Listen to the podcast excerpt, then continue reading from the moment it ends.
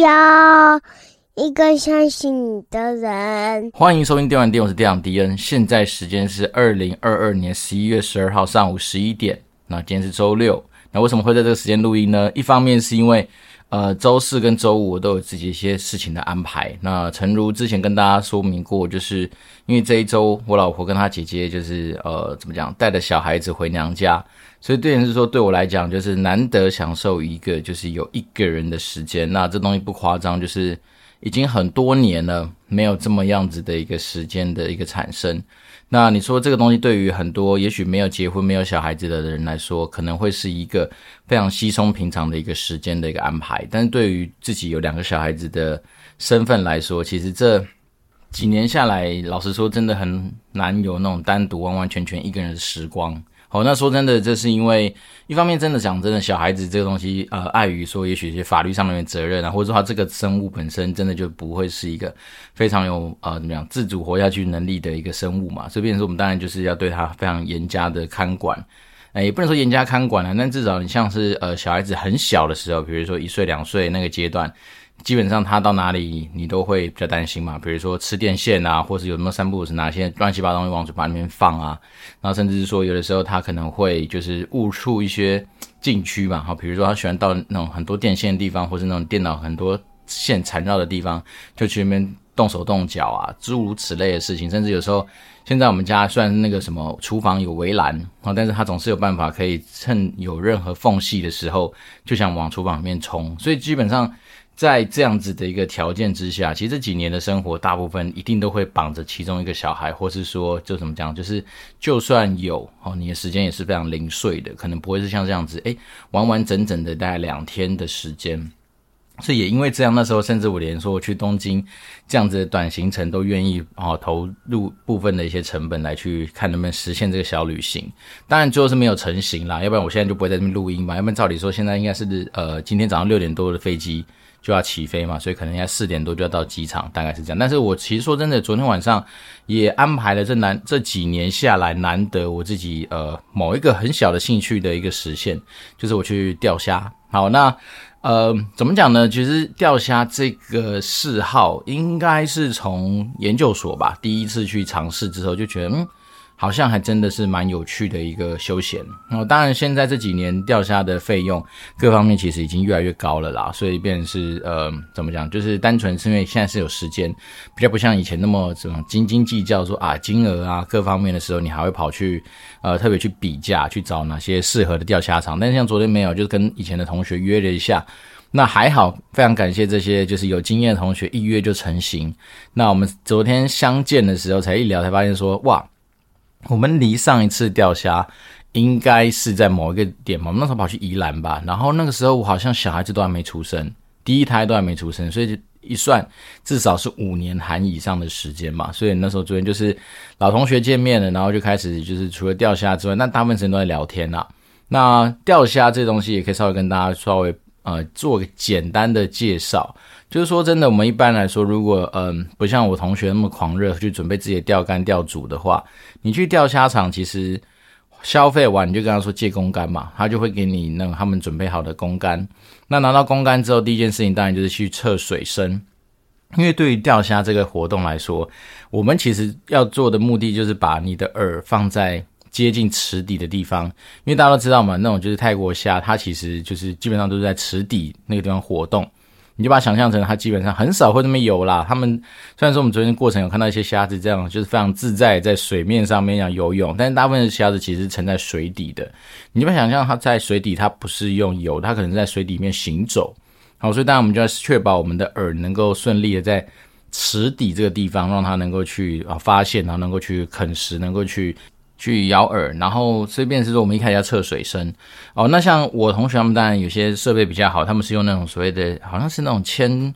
放铅块什么去感受到说，哎，哪里边是池底，然后利用的方式去量出你浮标，好，就是你那个饵，呃，就是那个那个你的那个饵下去的那个深度。好，那像如果说我们今天拿的是公竿的话，那就直接把整个钓竿插到水底里面去，然后利用那个就是呃。水面，然后到你那个杆子的那个距离，然后做一个标示，当成是说那个地方大概就是你要把你浮标可以设定的位置。好，那当然像我同学说，有些钓虾场比较贱，他可能会在池底去放很多那种，比如说砖头啦，或放一些什么石头块啊，等等等。所以你会有时候你那个所谓的钓竿，然后刚插下去的时候，不见得会是插到最池底的部分，所以你可能就要习习惯的拿着你的钓竿多戳几个点。好，让大家确保说，哦，假设。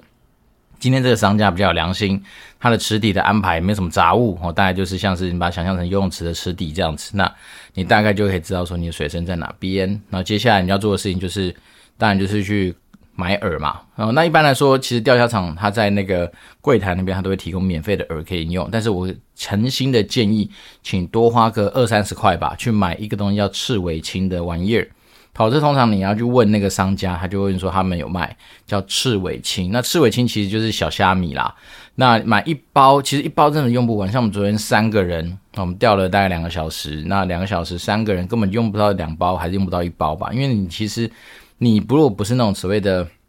比较专业的钓虾的从业人员的话，其实你的有时候你还是要去换你的饵啊，你那虾子拿上来，你还要处理它各方面的，所以。还其实有很多的时间上面的消耗啊，但像我朋友他们比较专业一点的话，他们其实会有那种所谓的，就是钓虾上来之后，他们就直接把那个饵换成另外一个，直接套上去，再继续去钓。所以利用在钓的过程中，他就可以去进行这些简单的置换啊。那像我们没有嘛，就拿着公竿嘛，所以变成说真的，老实说，你大概两三个人哦，用一包赤尾青应该都绰绰有余。那赤尾青它就是小虾米，那你就是去头去尾。哦，因为说真的，虾子其实是一个非常，它嘴巴也不大啊，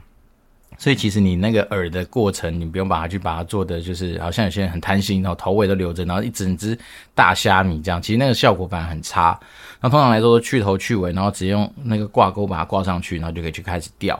好，那我自己的心得，其实之前也是因为是不同钓虾场的经验，就有前辈分享说，为什么用赤尾青相对比较好钓，是因为。据说那些泰国虾在养殖场的时候，他们从小大概就是吃这种类型的东西长大，所以变成他对于虾米这种东西他是非常习惯的。那我昨天多问了一个问题，说：诶，那我们明明买的赤尾青就是一包，好像也是小虾米那样的东西，那跟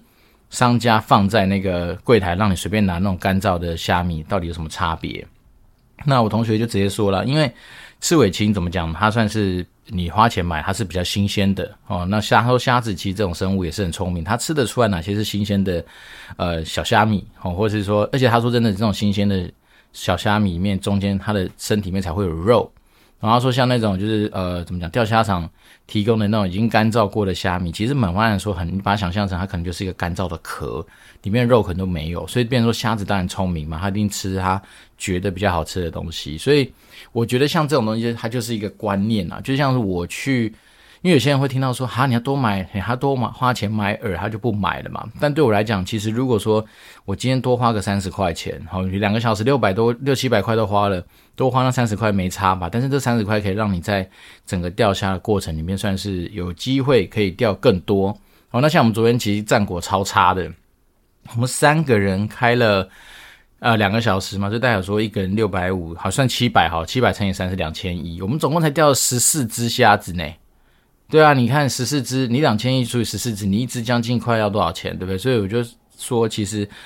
呃，怎么讲，钓虾当然中间的过程跟体验是这个运动或者这个休闲的主要核心。当然说最后还是会想去吃个虾嘛。可是说真的，因为我们呃设备也没有到非常专业，然后很多东西也没有都完完全全到位的情况之下，所以昨天的战果其实蛮差的。但是像呃以前有去过一些。相对来说，我觉得呃，不能说是有良心吧，还是说他们那边呢，就喜欢把虾子弄成这样，就是他们可能放的是比较小的，然后就是那种会比较吃饵的那种虾子，所以变成是说你在那边，你基本上就很忙啊，你就会发现你基本上没有什么时间去。像我朋友昨天，我同学啊，昨天还有时间在划手机。像我们昨天以前那么忙到是，你就一直钓，一直处理那个虾子，一直处理饵，一直这样做，所以你就是一个类似流水线的概念，一直在做很多的事情。但像昨天就没有，昨天就还蛮多时间可以纳凉啊，或者说因为。怎么讲？有时候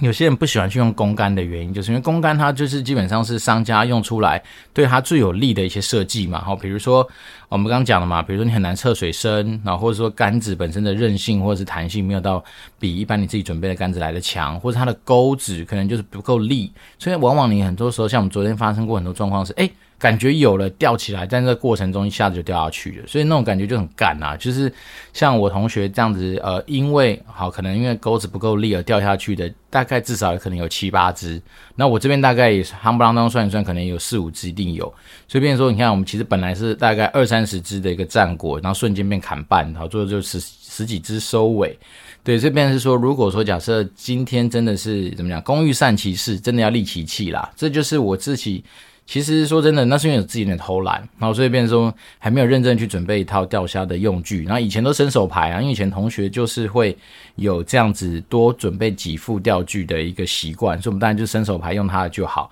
对，那现在来说，因为它可能不见得，第一个我们现在的生活条件。不见得让我们很能够随时随约就成型，所以当然我自己最近有在考虑说是不是好，因为毕竟有这样子的一个小兴兴趣跟嗜好，不知道有没有机会未来我自己就是可能准备一组比较像样的玩意儿啊，因为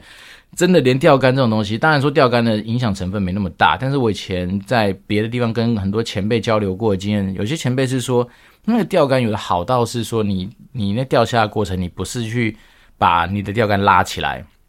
你是用打的，就是说你这样轻轻往下一弹，利用那个钓竿本身的回弹的那个作用力，它就可以让虾子直接被勾上勾中，然后就很轻松的可以钓到。所以便是说，像我们昨天在现场又观察到，有些这种所谓的专业钓客嘛，他们连那种就是网子都会不是用那种呃一般店家给的网子，因为一般店家给网子，其实我觉得在说真的，商人真的是蛮聪明的，连要做这种生意，他那个网子给你就是很不好放虾，好，所以搞不好你在放的过程，万一万一手比较。比如说刚好手残或怎么样手滑，你有要虾子就跳回那个虾池里面去。那像他们那种专业钓客的那个网子，就是口又大啊，然后可能网子又深，所以根本不怕虾子会掉出来，然后就很好放虾。所以很多时候就是这样，就是你看呃外行人可能看热闹嘛，那内行人看门道，就看到这些小地方。比如说你连网子的准备都已经有你自己的一套，然后钓竿、钓具、钓饵。那钓钩，然后这些一东西都是一气呵成的话，其实真的是能够让你在整个成果上面真的会比较好。因为我知道有一些前辈在钓虾的过程里面，他们其实追求时间上面的 CP 值吧。所以你如果有时候去钓虾场里面，一定会听到一些很有趣的一些广播，他会说：“呃，自备公竿的钓客们，请先开单再下竿。”好，那我同学他们自己是说，他们以前为了偷时间嘛，都是先把竿子弄好。然后把那个杆子架在那边，都跑才跑去开单。那他说，其实如果真的速度快的话，有的时候在开单回来这一分钟、两分钟的过程，就已经有虾子上钩了。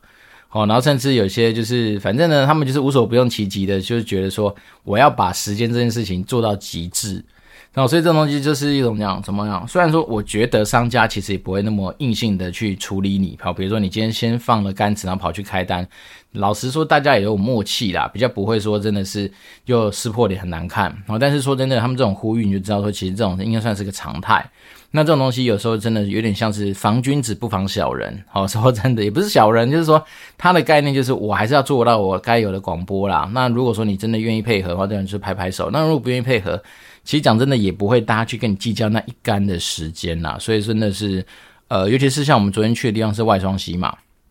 惠双溪那边就蛮多家的。那我们当然是首推，叫叫至善呐，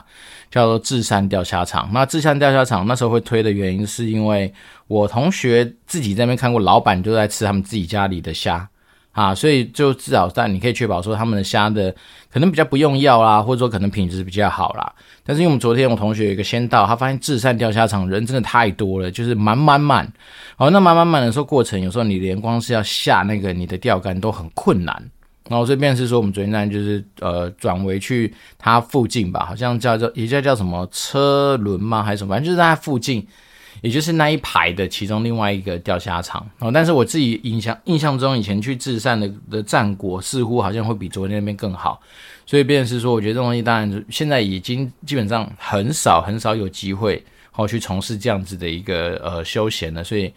很多东西可能有有些知识啊或者有些资讯都要慢慢去把它更新上来。不过说认真，如果说嗯，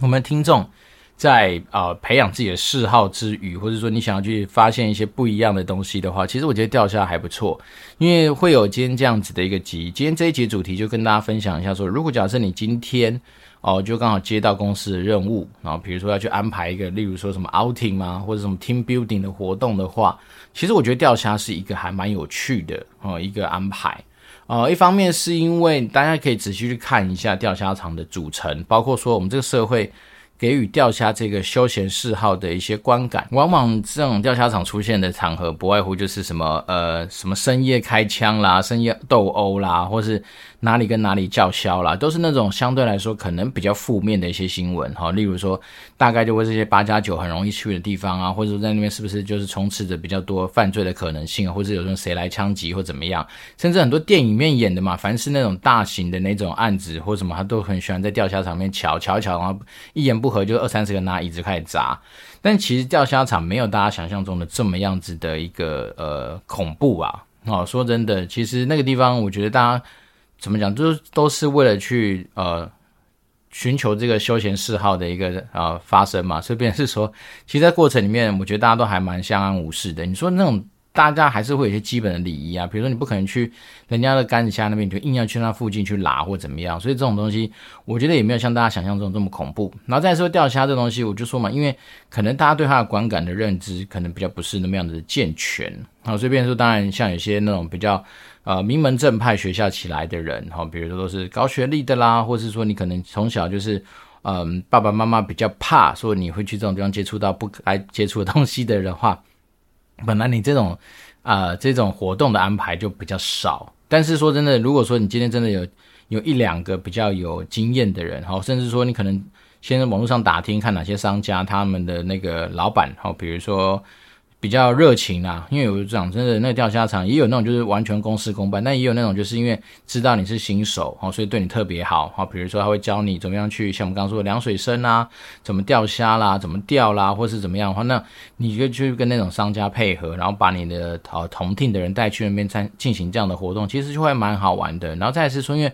它是时间制嘛。所以你也不用担心说你今天的活动会有一个无限上纲的可能，好，比如说你买两个小时或三个小时，那通常来说，以前我们的经验就是，如果我们安排这种活动，一定就是比嘛，分队啊，你要分队分个人都嘛可以，然后就就是说，那比如说呃分队的话，那就是冠军拿什么样的奖品啊，或者说分个人的话，那就是谁胜出可以拿到什么样的奖励，或者说针对处罚的话，就是谁钓最小的怎么样就给一些处罚，或者说哦谁像我们这样哦吃到饵然后又掉下去，就是让。瞎跑掉的这样子的人，那谁发生最多次，那他当然也可以做相对应的一些就是处罚。所以其实像这种活动，如果真的带 team building 或是带 outing 去的话，其实还蛮好玩的。好，那再来是说，因为你一旦分组之后，可能两三个人用一支杆子，通常两个人用一支杆子已经极限的啦。带两个人，那你就分组下来，你就可以不用开带那么多支杆。而且说真的，如果说有些人。对于那种就是时间等待稍微更没有耐性的话，那其实钓虾某方来说也可以稍微磨，就是这种消磨一下你对于这种就是稍微等待东西耐性上面的心性，我觉得还不错。那因为我觉得钓鱼这件事情，有的时候说真的，那个更吃你的耐性啦。那钓鱼那个东西，它的那个水就更深了，它那个世界就更大，因为不同鱼种，不同的呃。钓点哈，或者说不同的一些条件，它要对应的一些你的装备啊，或者你的准备，都会有非常大的差异。但是我觉得钓虾很单纯嘛，因为毕竟现在台湾的钓钓虾场应该有钓过，我有去过有那种可以钓龙虾的啦，但大部分都应该都钓泰国虾嘛。所以你就是先把某一种钓泰国虾这种东西搞清楚，它的习性、它的钓法、它的东西都来弄弄清楚之后，就算你真的是完全新手，像我记得以前在暴雪的时候，我就有带那个我们。从国外 team 来的一些同事，然后去那钓虾，哇，他也是钓超开心的，他觉得超好玩、超新鲜。等于说真的，你说那个消费贵不贵？也不贵吧。昨天两个小时六百五，虽然说这已经很贵了。我们以前小时候那时候钓是从两个小时三百五开始钓，所以等于说已经涨了快一倍。可是对于老外来说，那两个小时要花二十块美金，天哪，那多便宜的消费！而且你就扎扎实实可以在那个地方哦，然后就是。把这两三个小时给消磨掉，然后再来是又不像说有时候唱歌哦，有些人会唱不会唱，那就差很多。但是这边就还好，而且再是又酷又很新鲜，好像基本上这种地方场地都大嘛，所以你要拍照，你要做一些小活动，其实都可以。那再是说，假设你今天真的钓不到虾，又想吃虾的话，现场都有在卖啊，一斤冷冻的多少钱，一斤活的多少钱，都都不贵啦。所以我就说，整体来说这样，呃，因为会有这样的灵感，是因为好像上次看到，不知道是我们的听众还是我的学弟妹问过我这样的问题，说，诶，如果要做一个、哦，比如说公司的呃，像这样 team building，或者是说一个 outing 的活动规划，有没有什么样子的呃建议？然后甚至他们说，他们老板希望的条件是大家有一些互动。我第一个就想到钓虾场，好，因为我觉得钓虾场真的是一个相对来说，呃，讲真的，白天去不知道是不是太热，会不会影响到虾子吃饵的那个意愿，我不确定。但是至少白天去，有时候人没那么多啊。因为很多时候钓虾场，你就看，当然是那种，呃，大概晚上深夜的时候人反而比较多。那一方面可能是能够选择其他休闲娱乐也不多，所以钓虾场平常如果是白天去的话，应该还好。所以我觉得，如果说假设你今天真的是能够呃有机会帮忙去做这样子的一个活动安排的话，我觉得钓虾场是我自己首推啦。好，那当然包括你前面跟大家讲解说怎么样钓虾，怎么样干嘛的，然后其实又可以花一点时间。所以说，如果假设你今天哦又想要一点就是可以聚餐的感觉，因为钓虾场通常都会带热炒哦，所以你要这边做一些呃相对应的安排，其实它是蛮适合的。那再来是说，其实台湾能够选择钓虾点也真的很多，不是不限于我们刚说外双溪，外双溪是相对比较热门、比较有名的。那当然，你说如果你愿意拉远一点去宜兰哦，那宜兰钓虾场的选择就更多。然后在宜兰那边，我记得我们那时候去过有一家，哇，它除了说你可以钓虾之外，还可以旁边还可以烤肉。哦，所以它就是整个就是已经把它弄成是一个你很适合你可能安排个一天或两天的，哎，不不到两天啊，一天或至少半天的行程都很够用的这样子的一个安排。好，那为什么今天会讲这么多有关旅游相关的事情呢？是因为我真的是本来现在有可能哦会出现在东京，哎，现在还在东京上空啦，因为他那个飞机可能要，哎，也到了吧？对，对，搞不好已经到了，所以。现在本来应该有可能会出现在东京某个角落的我，但是因为现在就是没办法出去嘛，所以你也知道，像身身为那种父亲的人，啊、早上我本来还有热血，想说是不是有机会我可以去。呃，运动一下或干嘛，就发现说，哇，昨天晚上回来两两点多，然后弄一弄之后睡着，到今天早上起来已经九点了，很少很少，我现在已经很少睡会睡觉超过大概七点，很少这样的机会。但是因为想说，第一个，毕竟今天白天没有小孩子吵，然后再没什么事，我就想说，我就连闹钟都不设，我就给他睡到自然醒。那醒来九点多之后，第一件事情是干嘛？先去把我。家里该准备的家事给完成，因为像我们之前有一个什么充气的游泳池，然后已经荒废一段时间了，那就去把它给做一个整理。然后再是最近又去租了一个溜滑梯，对，就是小孩子的成长过程里面不外乎都是一些大型玩具的一些陪伴嘛，所以那时候就是有去租了一个溜滑梯，那早上就花点时间把家里再做一些整理，要整理出一个空间，能够让这溜滑梯能够顺利的架上去。那整理完之后，把溜滑梯架上完之后，就觉得说，哇，天哪，那。看起来家事好像还有很多要做，还要洗衣服啊，还要去弄洗碗机啊。因为洗碗机一段时间还是要做一些清洁保养嘛，所以就是一直都是处在一个做家事的状况。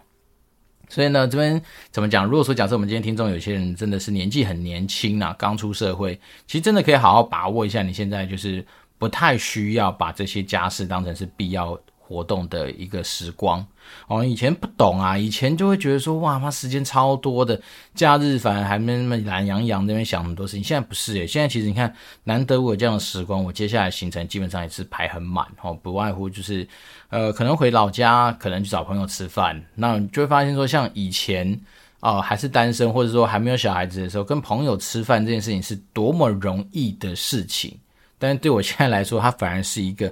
相对来说有点困难，或是有点需要，就是特别的资源的一些协调或协助，才能够达成的一个小小的一个心愿哦。所以像我昨天晚上，其实已经从昨天晚上开始吃，昨天晚上先跟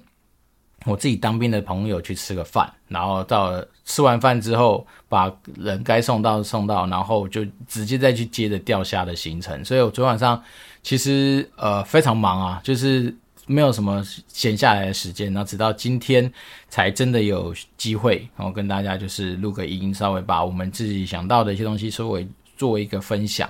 对，那当然像我昨天朋友一直在问说啊，你现在是不是全职做 podcaster 啊，或者什么？我就说不是啦，是单纯真的是一个兴趣。那他就问说那收入什么的？那我们这两年下来的收入是一万七千多块钱的赞助，嗯，不夸张，就是。直接坦白讲没差了，因为我们本来一方面真的也还目前还不是靠这个作为我们的本业嘛，然后再来是说。呃，目前我还没有打算说，真的是要非常的像是有些人会把自己生活百分之八九十的时间，可能都投注在就是呃 Podcast 节目的内容上面的准备。那我自己目前还没有到这样子的一个决心啦。那没有这样的决心，一方面是因为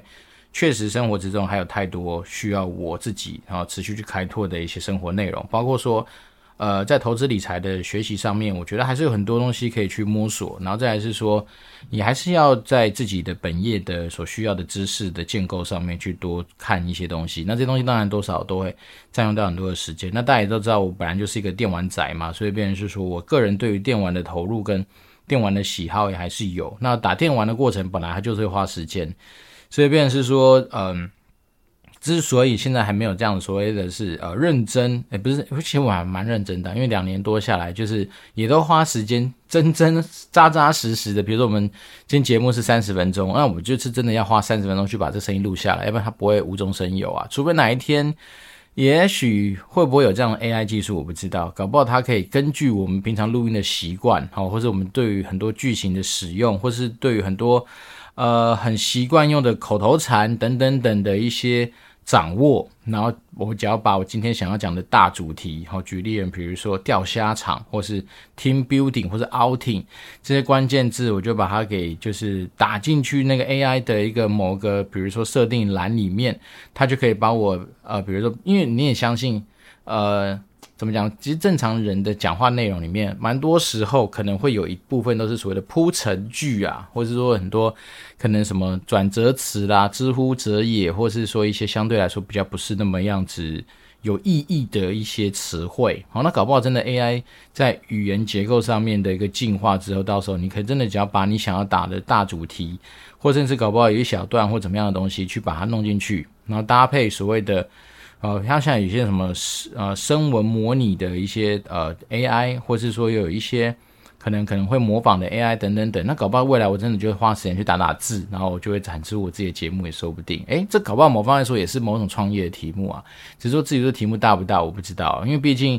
呃怎么讲，就像我们听歌有时候还是喜欢去现场感受一下那个现场的气氛嘛，所以这东西只是对于我们这种做节目来说，或许它会成为某种工具也说不定。对，那我自己最近。也还是会在想说，如果未来有一天，哦，假设小孩子大了，我时间多了，相对来说我的负担没那么重的时候，那我是不是应该可以去创个业？那所谓创业，我也没有想象中一定是要怎么样，但是我自己持续有在脑中 run 这些事情，就是说，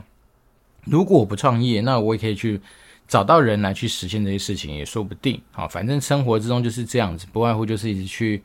让自己感觉好像很忙，感觉好像很多东西可以去弄，但是其实说实在的，有时候真的也就是，反正人生就一次啦。我倒是觉得有些东西想到了就赶快去做，以免说到时候哪一天真的啊，像我们最近看到，还是持续看到，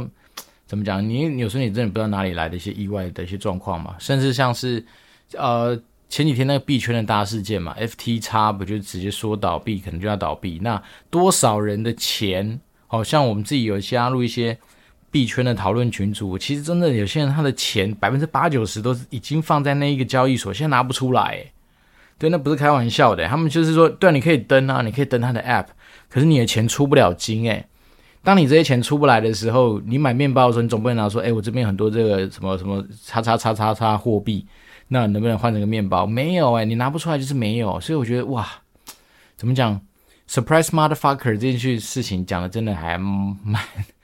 还是还蛮贴切的，就是你生活之中常常真的就会出现这种你想都没想过的这种呃意外吧。然后像说真的说真的，有些人把如果把他一辈子大部分的积蓄都放在这个交易所，哦，那真的是很惨。就像那个啊，萨尔瓦多政府不是他们的加密货币全部都放在 FTX 吗？那当今天 FTX 它发生这种出金的状况的时候，甚至它搞不好到时候啊、可能就是呃怎么讲，就是。大刀一砍，或者是眼睛一闭，双脚一伸，然后直接说：“好，你现在网站就当掉，大家都登不来。”我靠，那怎么办？因为在没有呃金融监管、没有在监管体系下面运作的东西，大概就是会这么大的风险。好，所以当然最后最后就是花点时间下个警语。好，就是我来自于币圈的大佬同学，他一直来在这几天一直提醒我们，就是风控永远要摆第一。风控永远要摆第一，风控永远要摆第一，就是风险控制，或者是简单来说，就是风险这件事情绝对要放在